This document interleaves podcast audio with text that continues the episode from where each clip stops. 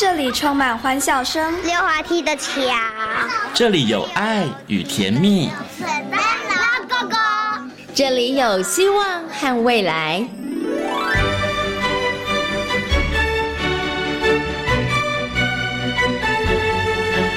遇见幸福幼儿园，遇见幸福幼儿，遇见幸福幼儿，遇见幸福幼儿园。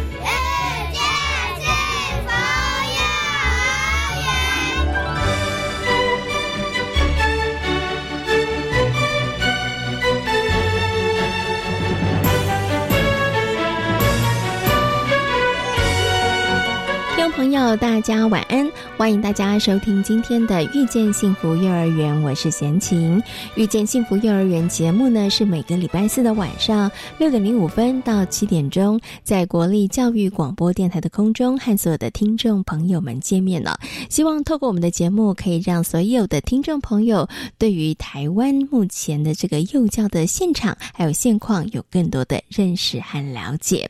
那么，在今天的大手牵小手的单元当中，为大家邀请到的是台东大学幼儿教育学系的郭李宗文教授，跟大家好好来谈谈，到底数学应该怎么学呢？先进知道有些爸爸妈妈很紧张，希望呢从小就可以为孩子打下好的数学学习的基础哦，于是呢可能会送孩子去上一些呃珠算班啦，或者是一些数学的班级补习班哦。可是呢，其实啊，数学的领域不止计算哦，数与量。量图形空间还有排序。都是幼儿数学学习的重要概念呢，所以呢，在今天的单元当中，就为大家邀请到了郭李宗文老师来到空中，跟大家好好分享到底数学该怎么学呢？好，那么在节目的后半段呢，我们要进行的单元呢是幸福幼儿园。在今天的幸福幼儿园呢，为大家邀请到的是正义费力幼儿园的李淑丽园长，还有大班的邱莹老师来跟大家分享哦，他们为了小朋友幼小衔接而设计。的一个棋的教案呢，其实孩子呢从过程当中不止培养了运动家的精神，同时呢也透过学会了下棋这件事情，增进了跟家里头的长辈或是家人互动的机会哦。好，马上呢就来进行节目的第一个单元——大手牵小手。大手牵小手。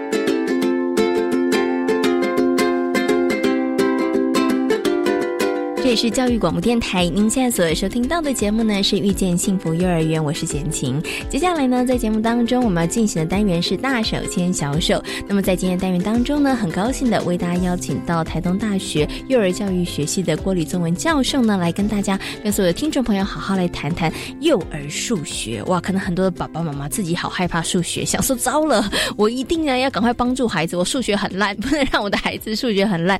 但是其实幼儿数学跟你想象当中的数学其实不太一样哦，所以呢，在今天节目当中呢，请到中文老师来到空中跟大家好好来分享。Hello，中文老师您好，嗨，先青好，各位听众大家好。所以，中文老师，我刚刚讲的有没有错？真的。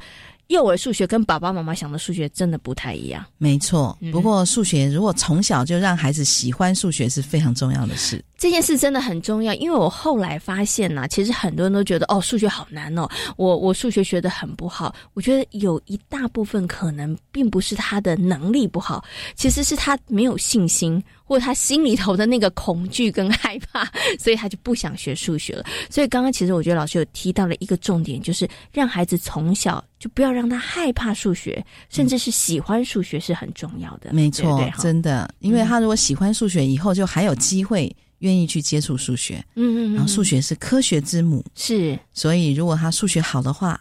其以后科学的这个领域，它就更开阔。嗯，而且其实数学也跟生活息息相关。当然，尤其在幼儿阶段，一定是跟生活有关。嗯，数学真的是跟生活里头，它是科学之母，它也跟生活很多的面向有关。所以你怎么可以讨厌它？你怎么可以排斥它呢？哈，好，所以呢，我们要花一点时间跟大家好好来谈，到底幼儿园里头的数学对孩子们来讲，孩子们该学到些什么？不是只有算术而已，不是只有数数而已。哈，等下跟大家好好来谈。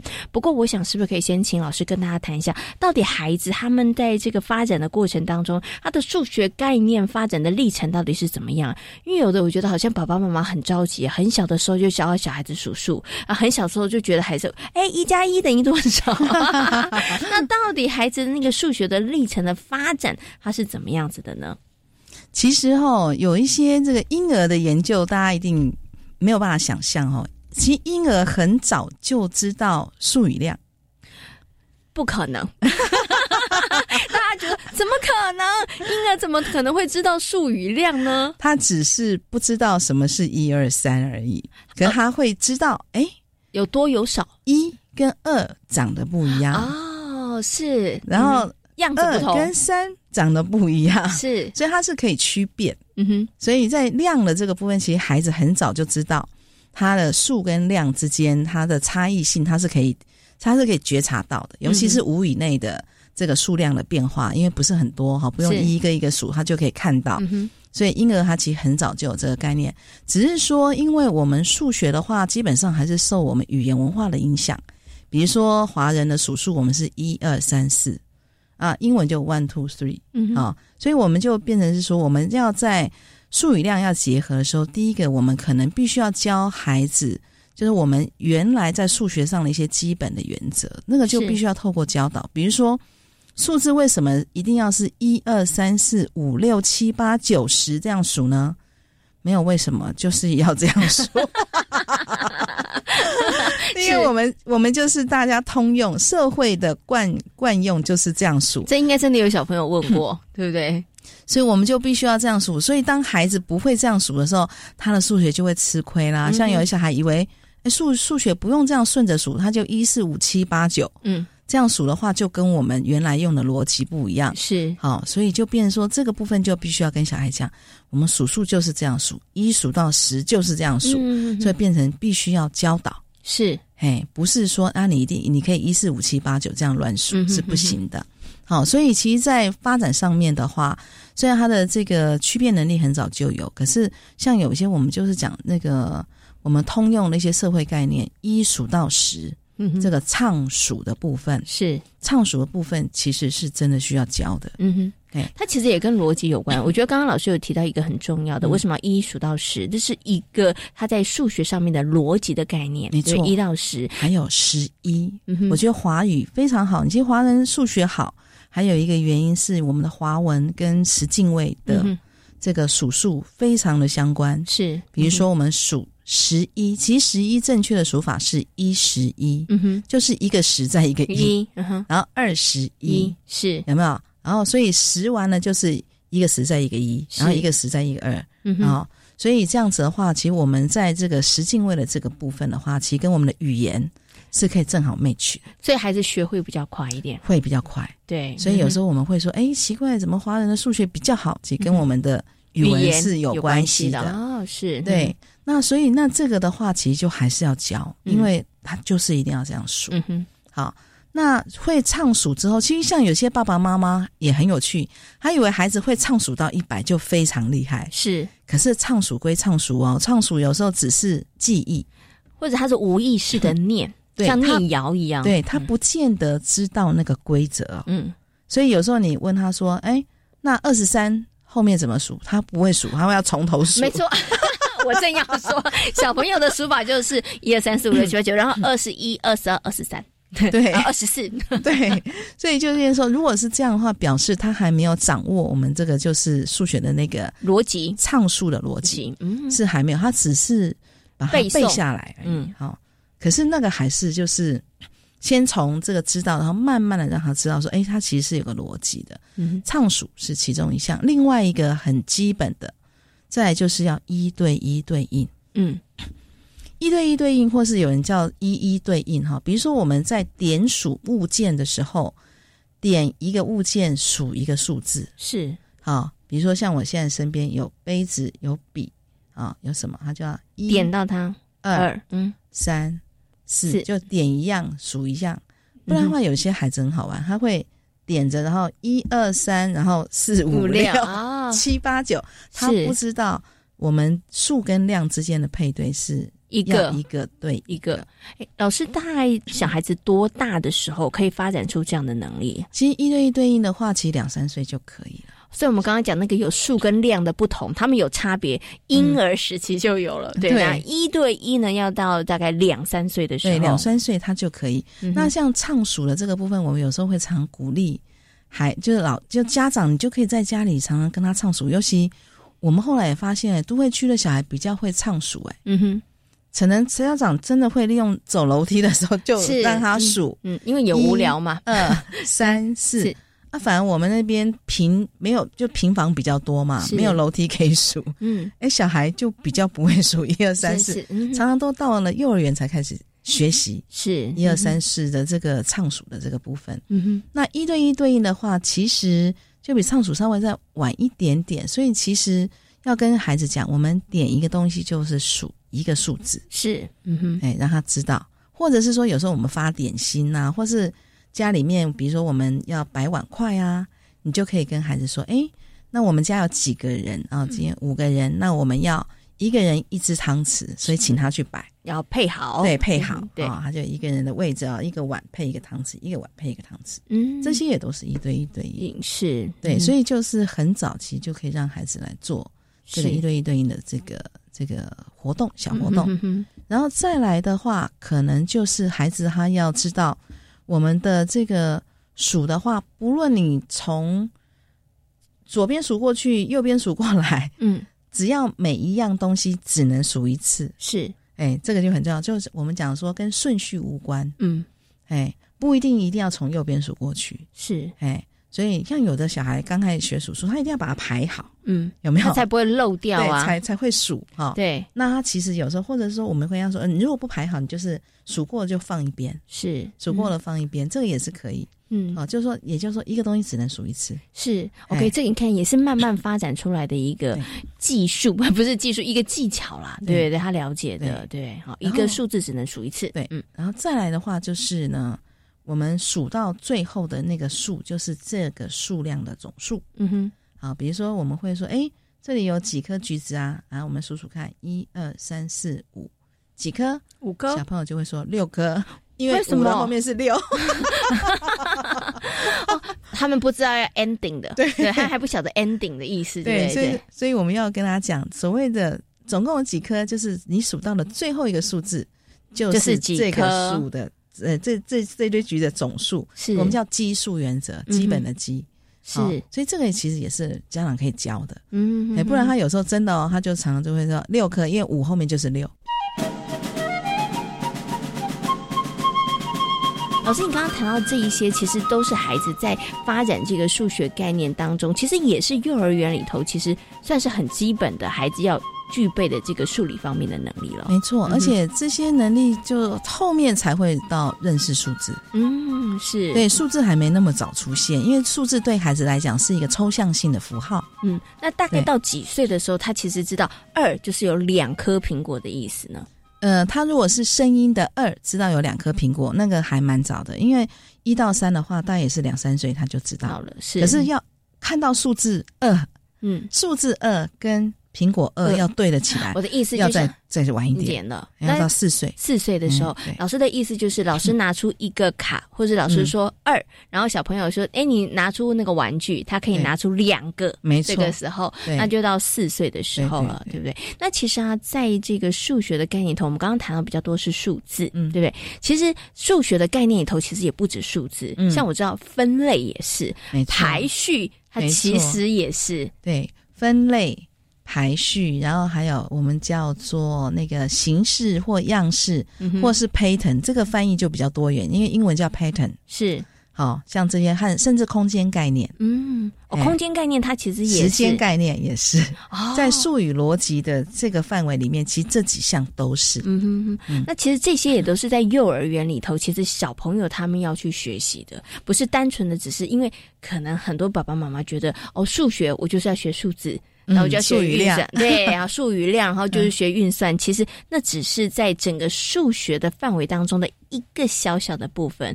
对，所以像刚老师讲啦，分类排序，然后这个 pattern，pattern 它其实就是一个类似这样形式，不断重复的形式。比如说红色、黄色、红色、黄色、红色、黄色。其实这个蛮重要的，对。好，然后再来就是空间、时间的这个概念，其实它都跟这个呃数学概念有关系哈。可是想请问一下老师，我们刚刚一前面一直讲说，孩子如果从小的时候他喜欢数学、亲近数学，其实对他来讲是重要的啦。嗯，因为可能在日后很多的学科上面的学习，其实都有关系了。嗯，那想请问老师说，除了学科的学习之外，如果数学真的不好？他还会有什么样子的影响？可能那爸爸妈妈说没关系啊，数学不好，那人文好就好啦，对不对？语文好就好啦。那数学不好，他其实对于他日后的学习，除了在学科部分上面之外，他其实其他的部分上会有什么样子的影响？数理概念不好的话，其实生活上也会有影响的。嗯哼，真的啊，比如说你讲说时间概念好了，诶，我到底，比如说我今天要来访谈，我几点要该出门呢？所以你会常迟到。对呀。对对，如果你没有那个概念，其实就会比较麻烦。是，对，所以像那个时间概念、空间概念，对啊，像你对空间方位的这个掌握，是对，其实也都是，或者是说，你看数语量，你在这个到底，哎，我要买东西，我到底身上钱够不够？嗯哼，哦，所以像这些的话，其实有很多很多影响，哎，嗯，不过像这些的话。基本上，呃，我们应该在小学阶段、国中阶段能够好就差不多，因为其实我觉得台湾的数学有时候。后面教的太难了一点，嗯嗯嗯嗯，所以老师的意思就是说，其实我我们那些很基本的地方，它才等于是基础的部分上面啦。如果基础的部分有打好的话，其实数学的好不好，真的数理的能力的好不好，应该真的不要只看学科。你不要你不要想说啊，数学考的不好，数学学科每一次都满江红，他数学不好，其实不是，因为这个数理的能力，它跟生活很多的部分有关。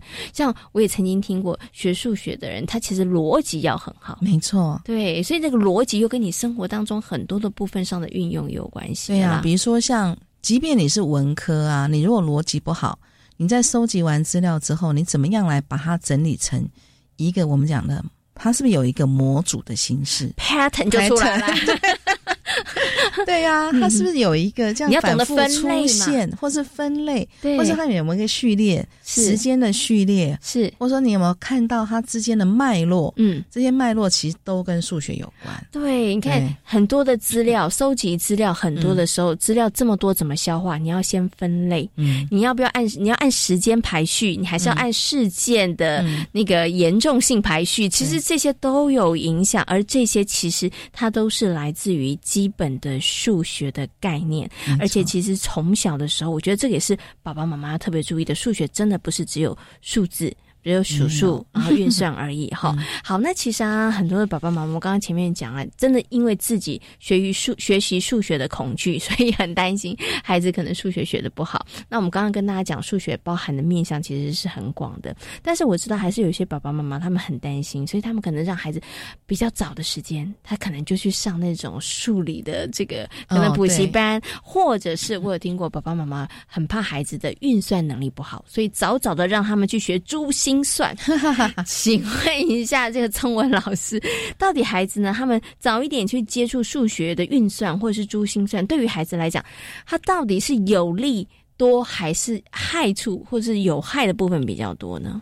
嗯，我我应该是这么说，就说那当然，你你去多做了练习，当然你就会反应比较快。嗯，啊，可是问题是数学的学习。不是在反应快不快？现在我们用电子计算机更快。哎，有道理耶。对，所以其实一定不要考你运算能力。对，就是那个运算能力，其实我们已经有其他的工具可以来帮助我们。比较重要是整个数学的学习，真的是那个你的逻辑概念，或者说你怎么样运用数学来解决问题的这个能力是重要的。是，所以那你学珠心算，对你会比较快，比较快又怎么样？嗯，对，比较快。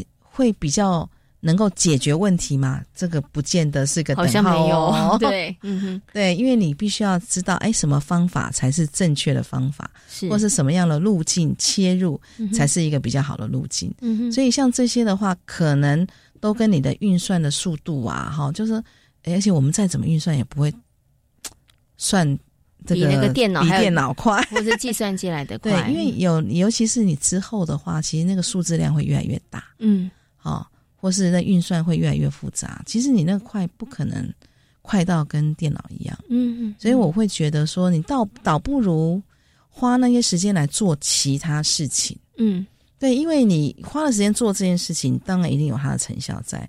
可是这个成效真的是还是重要的能力吗？我觉得这就是爸爸妈妈你要去思考。嗯哎、那你花那么多时间、金钱在这边，那你为什么不把这个时间去做别的事呢？嗯哦，或者是说，爸爸妈妈觉得说啊，我大概在家里我也不会做，所以我只好把他送去，是，我就会觉得，哎、我有点心安，我好像有让他学数学。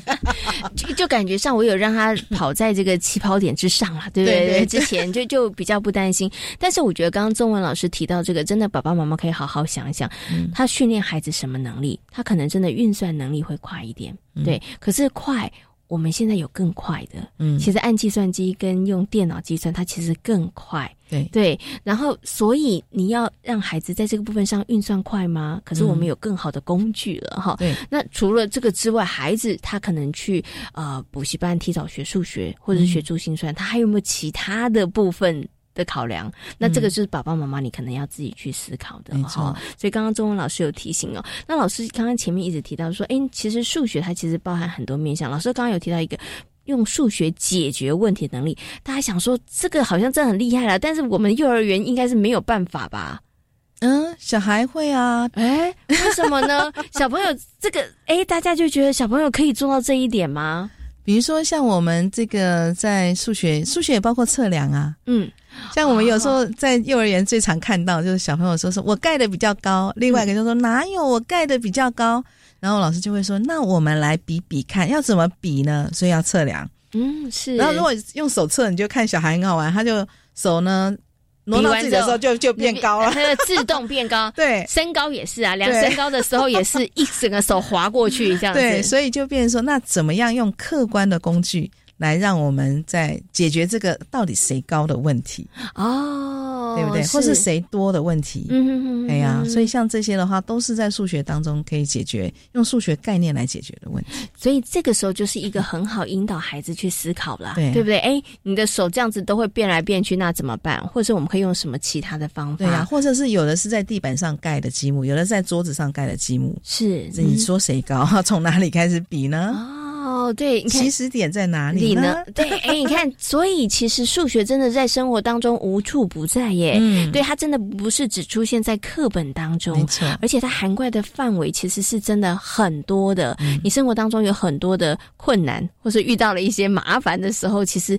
真的就要动动脑。小朋友他开始就要去想，像呃，贤青记得我曾经到一个幼儿园里头去啊，他们是种这个萝卜，白萝卜，哦，真的、啊，对，然后所以他们怎么跟数学来结合？小朋友每一天他们可能要去测量对这萝卜的高度，高度，然后他们要记录去记录，嗯对，然后还有呢，我们到底要浇多少水？嗯那然后萝卜多少可以长高？但多久时间它会长多高？嗯，对，然后我看，我觉得这个就是一个让孩子可以跟生活结合，然后也可以亲近数学。他需不需要做这些测量？他需要，这样他才有经验，才知道说下一次种萝卜的时候，一个萝卜种下去到收成要多久的时间，然后嗯。我都只要浇水，对不对？而且我贤琪你刚刚举的那个例子，其实不是只有数学喽，还有科学哦。对，因为我我可以每个人都会觉得，我觉得浇一杯就够，他觉得要浇两杯，那我们就来记录。是我先有假设，我浇一杯，你就浇两杯，那我们来看看我们的萝卜到底谁长得高，是，对不对？嗯？所以这个就有假设，然后实验。最后有结果的记录，跟嗯在想说，哎，萝卜到底需要多少水分？也许我们下次种萝卜的时候，就可以用这个比较好的方法来种。嗯，所以老师刚刚讲数学是科学之母是真的，然后数学其实也没有大家想象当中的这么样的困难，这么难以亲近。嗯它其实就在我们生活当中哈，嗯其实有太多的部分上面需要去运用哈。所以其实数学带着孩子，其实我我觉得也就是在过生活嘛，对生活里当中的衣服要分类，其实也跟数学也有关系。啊因为家长就可以跟孩跟孩子说，哎，那你这些衣服你要怎么分？嗯，让他自己决定啊。那他有一个规则，是他就讲出来他的规则是什么。那以后他就这样分就好了。对，这个就是 pattern 的学习，对不对？分类啊，分类。对，OK。我相信啊，听完我们今天节目之后，很多爸爸妈妈对于数学，哇，你应该有打开眼界，豁然开朗。哇，原来这么多的东西都跟数学概念有关哈。那其实这一些都跟你的生活、跟孩子的生活息息相关。我觉得爸爸妈妈就可以带着孩孩子，跟着孩子一起从生活当中来亲近数学。那今天呢，也非常谢谢呢郭立宗文教授呢，在空中跟所有的听众朋友呢谈到了幼儿数学方面相关概念的问题啊，也非常谢谢宗文老师，感谢你，谢谢，谢谢大家。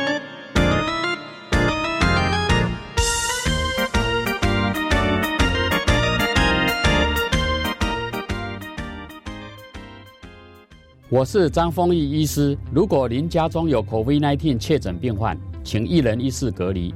如果症状恶化，请立即联系幺幺九卫生局或一九二二。照顾患者时，请佩戴口罩及手套。接触后，请清洁双手及环境。照顾者也要注意自身健康。结束照顾后，应自最后一次接触日起居家隔离十四天。有政府，请安心。以上广告由行政院与机关署提供。Hello，听众朋友，你可晓得表演也可以是用听的吗？你可以透过广播眼前导聆，进入到一个沉浸感世界。不管是未来演出或精彩回顾，世界艺术可以尽收在你的耳朵里。来锁定每周四周五晚间七点零五分，世界梦想表演厅。我是主持人端端，也欢迎搜寻 FB 端端主持人。中理化科目要如何线上学习呢？教育部持续扩充学习资源，例如在 YouTube 平台上面就增加了我们熟悉的英才网，以及和国教院与台达文教基金会合作开发的台达摩克师频道哦。那除了理化以外，还提供了哪些内容呢？还有高中数学、生物、地球科学等一共五种学科学习资源。另外还有技术型高中数学和电机电子群科的核心科目哦。以上广告由教育部提供。大家好，我们是台湾弦乐团，我们都在教育广播电台。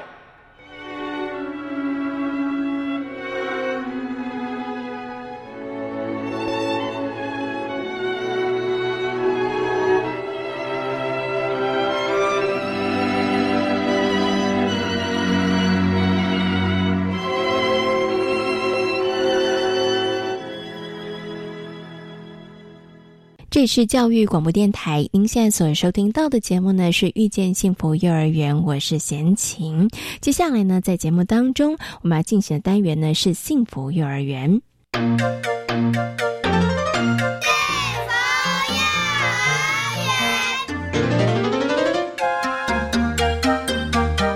在今天幸福幼儿园的单元当中呢，要跟大家来分享正义飞营的幼儿园非常精彩的跟下棋有关的这个教案哦。很高兴的为大家邀请到的是正义飞营幼儿园的李淑丽园长。Hello，园长您好。呃，贤青好，各位听众大家好。另外呢，为大家邀请到的是我们的大班的邱莹老师。Hello，邱莹老师您好。贤青好，各位观众大家好。嗯，那今天呢，我们要跟所有听众朋友呢一起来分享正义飞营幼儿园这个关于下棋的教案哦。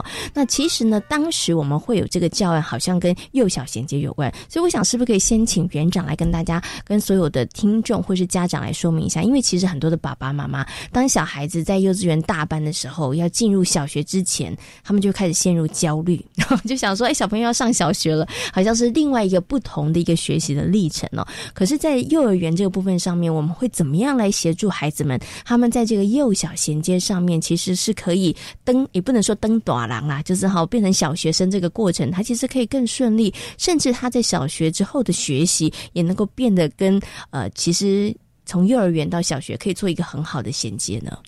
呃，是的，其实幼小衔接这个议题啊，是非常多的家长很关心的。那其实幼儿园在这个部分呢，我们呃这么多年的经验下来，其实呃也做了很多的改变。那因应现在就是整个教育的一个。理念跟想法，其实我们蛮着重在情谊部分。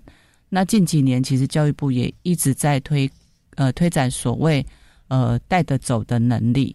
所以其实呃，我们不是只局限于在一些符号的学习，或者是呃呃，早期我们比较着重这是在生活自理能力啊、精细动作啊、粗大动作等等。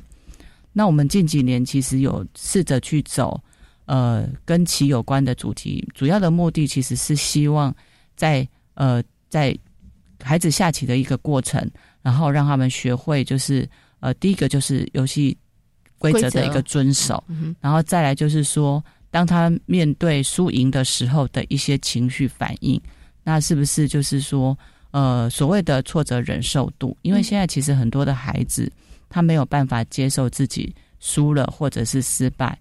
那在这一块呃互动当中，他们其实是可以慢慢去调节他自己赢了的时候，他可以呃怎么样的一个情绪表达？那输的时候，他可以呃做怎么样的一个改进或者是调试？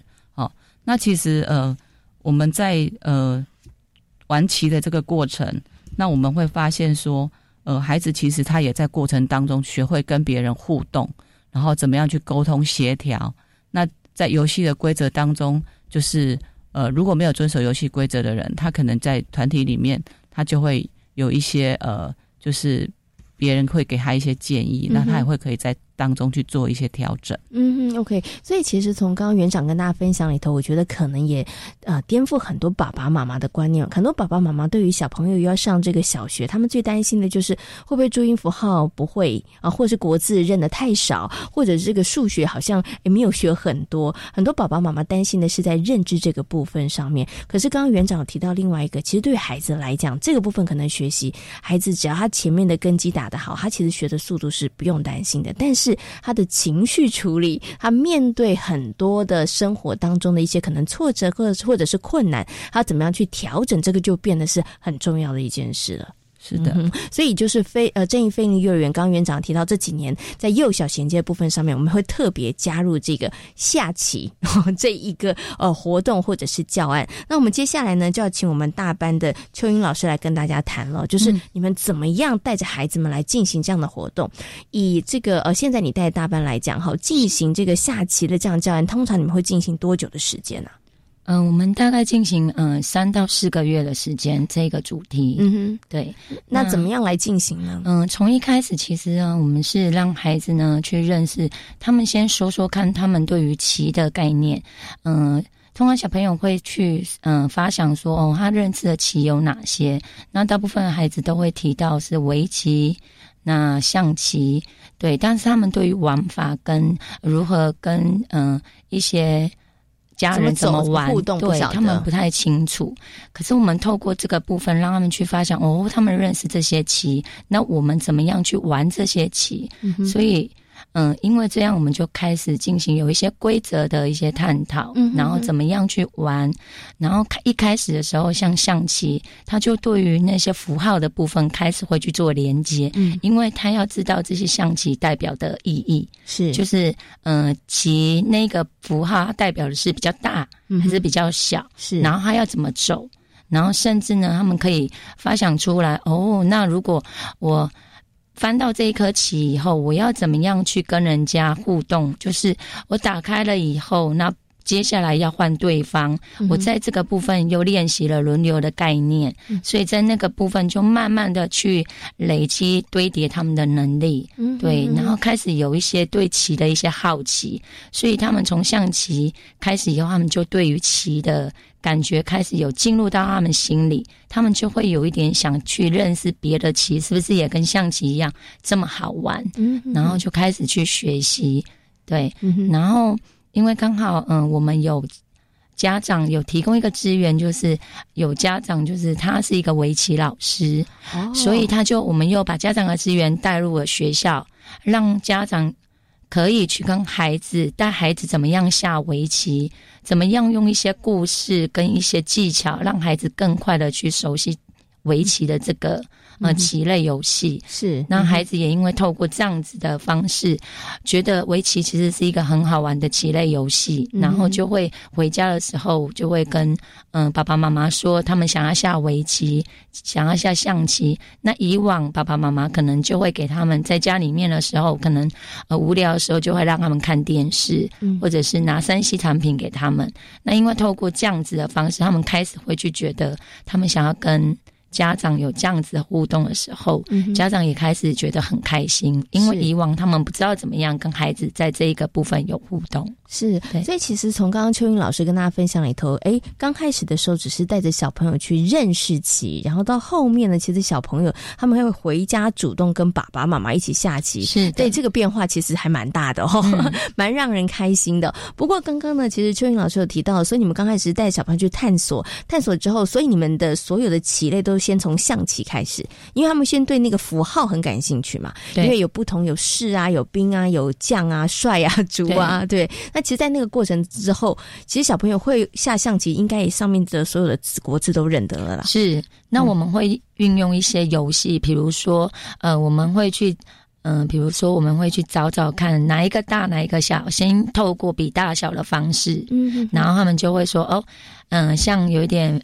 嗯，翻开以后，如果我的棋比你大，那我的棋子可能就会被你收走。是透过这样的方式，先让我们认识大小，然后再透过序列的方式，让他们去排列哪一个大，哪一个小。他们经过这样子的游戏的的累积以后，就开始知道哦，原来我们已经大概清楚我的象棋的呃符号代表的意义以后，再加入跳。就是怎么样去吃棋的部分，就会再更好一点。嗯，对对。所以如果像大朋友哦，大家其实有玩象棋，会有下过棋的，你就知道不同的棋它会有不同的游戏规则。可是对大人来说，我们只要看一看，或是说明一下，我们就知道。可是对孩子来讲，不是你可能讲一遍，他还是没有办法具体的了解。是。所以刚刚秋云老师说，就是要用一些游戏的方式，然后而且要用逐步缓步，就是一步一步一步的，让他先有一些概念，然后再。往上堆积，然后最后他会知道一个整个棋的一个走法。对，甚至我们在我们的教室里面还设了一个很大的棋盘在地板上，让他们其实视觉上不是只有在桌上玩而已，用游戏的方式就是带入大嗯大地板的那种棋盘，嗯哼，然后再做那种大象棋，有一点像是我好像是一颗棋，那我在这个地方我可以代表的是什么样的？的含义，一个角色，对一个角色。那我遇到你的时候，我该怎么办？嗯，对。然后透过这样子的游戏过程，他们就会更有概念。所以在玩棋的棋盘，其实我们也有自制，就是先有一些暗示，可能在上面我们会有一些嗯棋的大小的排列，让他们其实，在下棋的时候，中间也可以去探索。当我不知道的时候，我可以稍作。一下暗示，就是可以去看一下暗示。哦，我我现在拿了这个棋，代表的是这个。可能你的棋在这里，哦，那代表你的棋可能比我大，因为你排到最前面。是对。然后他们在进行这样的游戏过程中，他们就会慢慢的熟悉，以后到甚至到后来都不用去看，嗯，他们就自己明白说。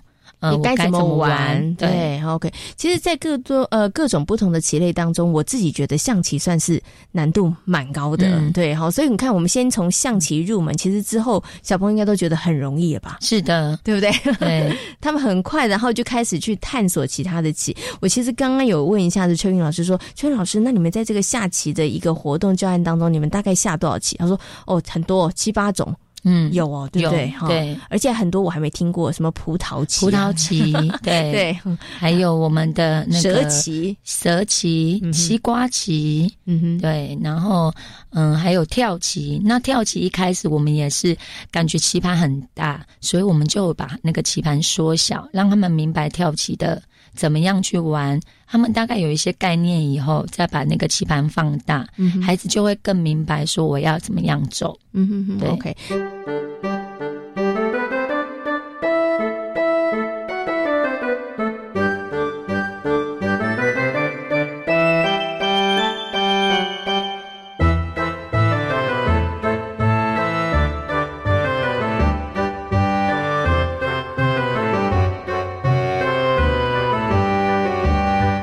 我想请问一下秋云老师，因为刚刚其实啊，园长有提到了，当时为什么会有一个这样的教案？其实我们也很希望啦，在孩子玩棋的过程当中，可以培养孩子的受挫力，是的，或者是呢，可以让孩子其实他开始必须要去遵守一些规则，嗯，因为玩棋一定要遵守一些规则，要不然我们就没有办法玩了。是，那想请问一下秋云老师，在这样的课程活动教案进行的过程当中，有没有看到孩子们他们真的有一些改变了，也真的也符合你们当时可能在带这样子的一个活动或是教案的一个预设的目标呢？嗯。其实应该是我们在下棋的时候，一定会遇到一开始不太懂游戏规则，他们可能会在这个部分有一些争执，然后甚至会去，嗯，在谁谁。嗯，谁输谁赢的部分会去做很大的一些纠结，可是，在这个过程，慢慢的，他们就会知道，哦，我会自己去判断说谁输谁赢。别人也可以透过观棋的部分，他们会知道一些呃规则，比如说我们有提到观棋不语，可是呢，当他们下的时候，嗯，有一些孩子就会有一些小技巧，比如他都就会有偷走。嗯，然后在旁边观棋的小孩，其实就会知道说，其实他有做一些不适当的动作。嗯，然后其实，在那个部分，他们就会有稍微做一下像裁判的类似的那种感觉。嗯，然后慢慢的去探讨这个部分。从每一次下棋，我们就把每一次下棋的问题再提出来做讨论，而不是下完棋就没事了。他们可能在过程中可能会遇到什么样的问题，他们就会透过这样的部分，在我们课堂下完棋以后，会再做讨。论，那孩子就会提到有人偷偷吃偷吃布，那有人连续跳好几好几步，或者是有人没有轮流，为什么他走一步我可以走两步，类似这样。那每一次他们就会在这个过程里面不用呃老师做太多的解释，其实孩子都会帮忙回答这样子的问题。慢慢的孩子就会知道，原来下棋其实是有一些规则跟一些概念在。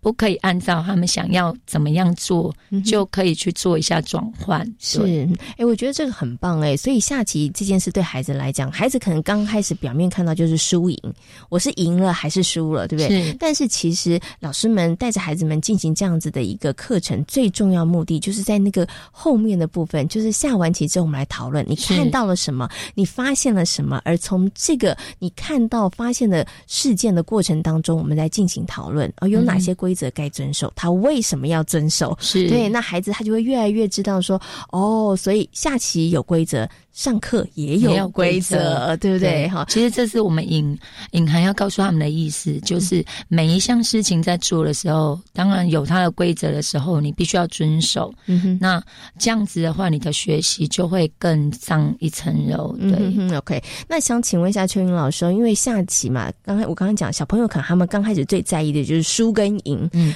会不会有小朋友下输了不玩了？每一次就想翻桌，不要玩了，这个不好玩。会 一定会遇到这样子的状况，嗯，可能下输他会难过。可是有时候会遇到一些小朋友在跟他对弈的过程，你就会发现有一些小朋友很柔软，就是。对方下输了，他会告诉他没关系，你再加油，我下一次再输给你。哦，所以他会去安慰他。透过这个部分，其实增进了很多同才之间的互动。是，或者是嗯，当那个不玩的小朋友，其实他有点挫折，或者是他哭一哭，他会逃到旁边，可能自己去把他的心情调试过来以后，他会发现其实棋蛮好玩的。如果我只是在旁边看，或者是我只是这样子的方式就不玩了，好像有点可惜。全部人都在下。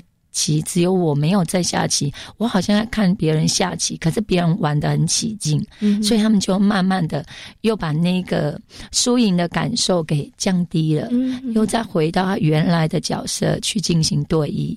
那其实这样的过程也是我们在培养他们挫折忍耐的那一个部分的引导。嗯，OK，好，所以这时候老师要忍住，老师不要先出手，是然后看孩子们他们其实自己怎么样去面对。嗯有的时候有些小朋友他可能他人格特质里头就是。比较温暖的，是他就立刻就跳出来了，没关系啦，那下次就换我输好了，对 对不对？所以你这次不要太难过，好，OK，好，这也是一个小朋友，你可以看到小朋友他们之间其实一个很棒的一个互动哦。那刚刚秋云老师有提到了，在这个下棋的这样子的一个课程教案，后来呢，其实引发出一个也很棒的，本来我们是为了幼小衔接设计的，但是很棒，就是孩子他们也带回家嘞，然后呢，其实请爸爸妈妈跟他们一起下，也增进了这个亲子之间的一个互动哦。那就这个部分呢，我想要请我们的院长跟大家谈了，因为其实这可能也是当时。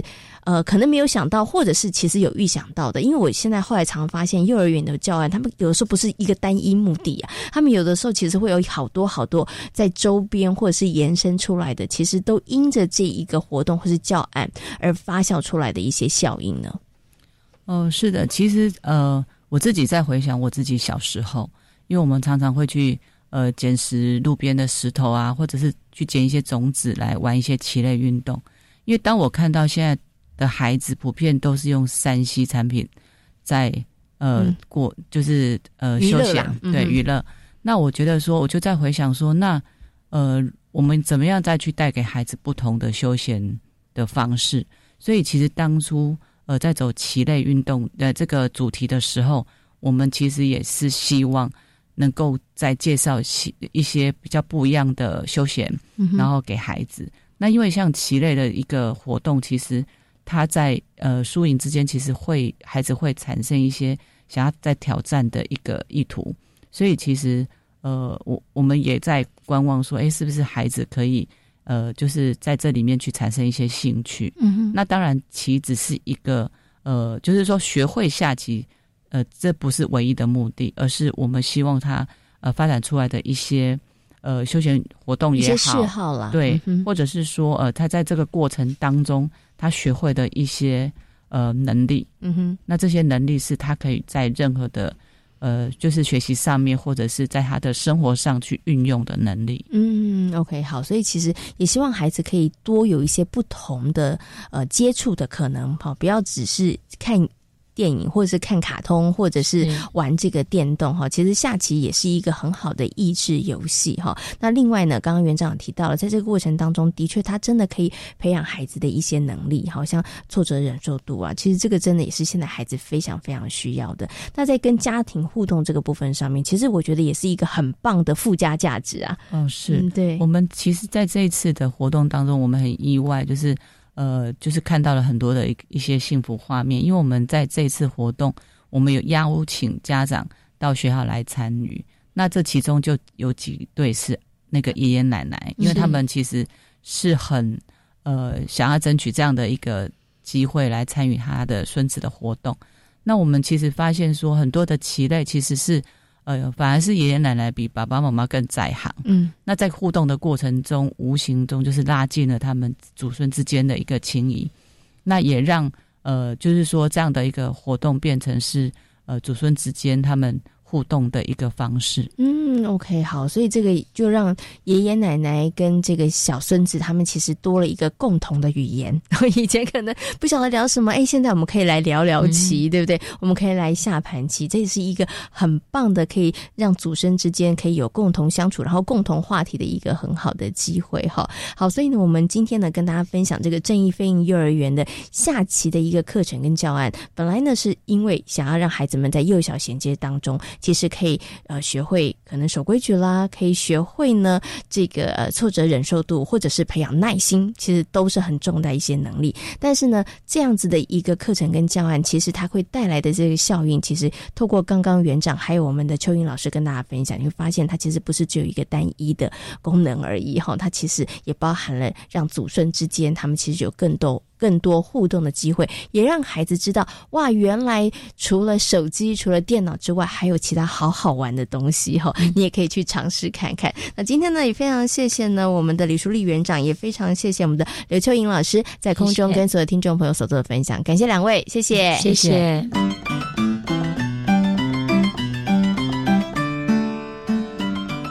这里是教育广播电台，您现在所收听到的节目呢是遇见幸福幼儿园，我是贤琴。接下来呢要进行节目的最后一个单元——亲亲小宝贝。那么在今天的单元当中呢，要跟所有的听众朋友、所有的爸爸妈妈呢来分享，也是大家非常关切的。因为目前呢，全国是实施呢这个第三级的警戒哦，那很多的家长们他们就非常的关心。那么关于已经缴交的幼儿园的费用，到底该怎么？样处理呢？所以在今天的亲亲小宝贝当中呢，就会就这个部分上面来跟大家做分享和说明。亲亲小宝贝。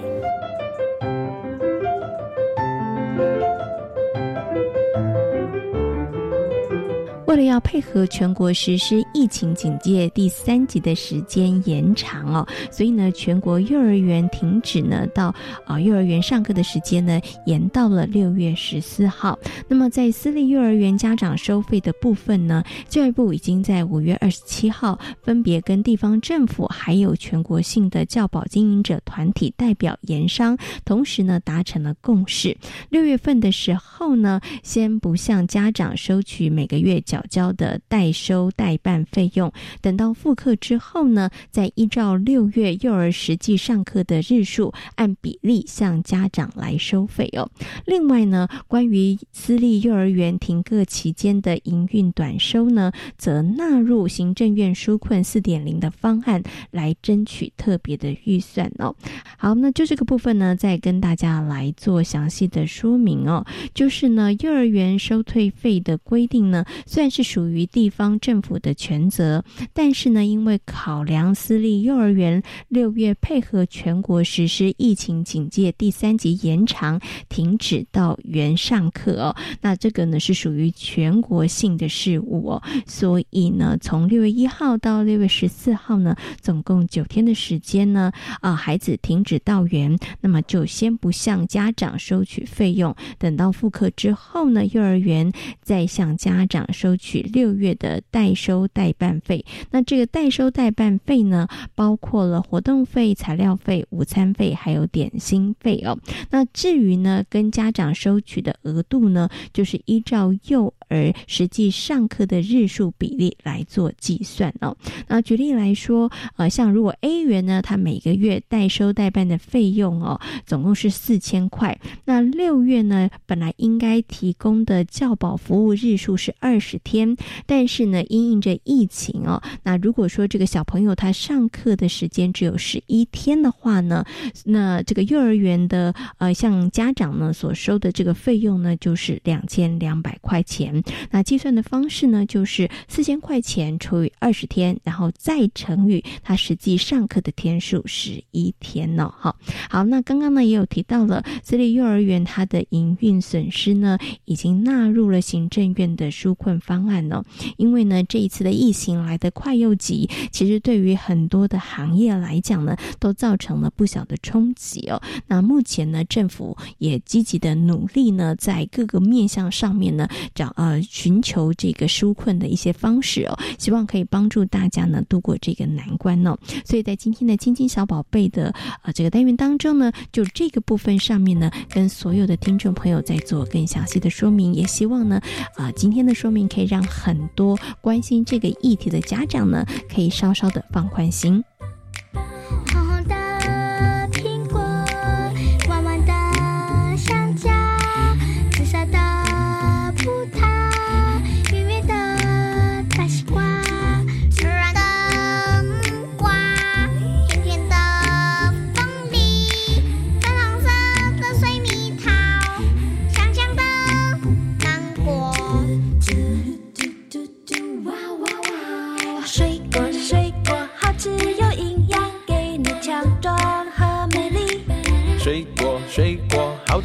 健康，给你聪明和力气。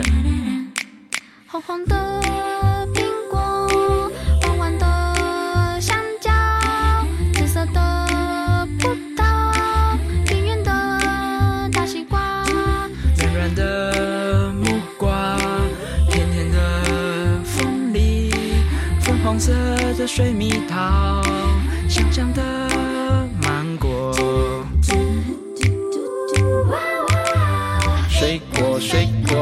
吃有营养，给你强壮和美丽。水果水果好吃又健康，给你聪明和力气。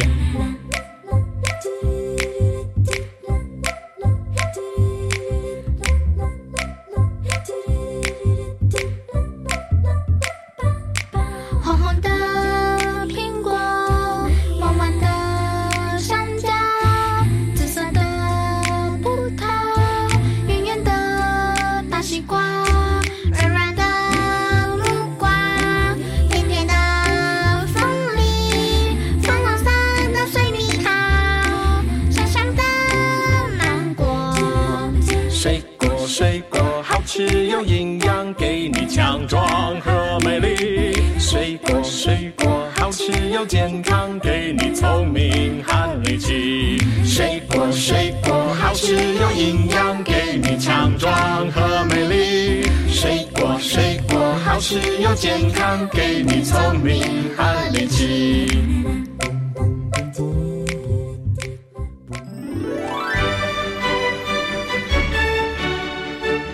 今天遇见幸福幼儿园的节目当中呢，为大家邀请到的是台东大学幼儿教育学系的郭李宗文教授，跟大家谈到了数学到底该怎么学，该怎么来教孩子哦。另外呢，也为大家分享了正义非营利幼儿园的一个非常精彩的课程教案，就是有关于棋的教案哦。感谢所有的听众朋友们今天的收听，也祝福大家有一个平安愉快的夜晚。我们下周同。时间空中再会喽拜拜。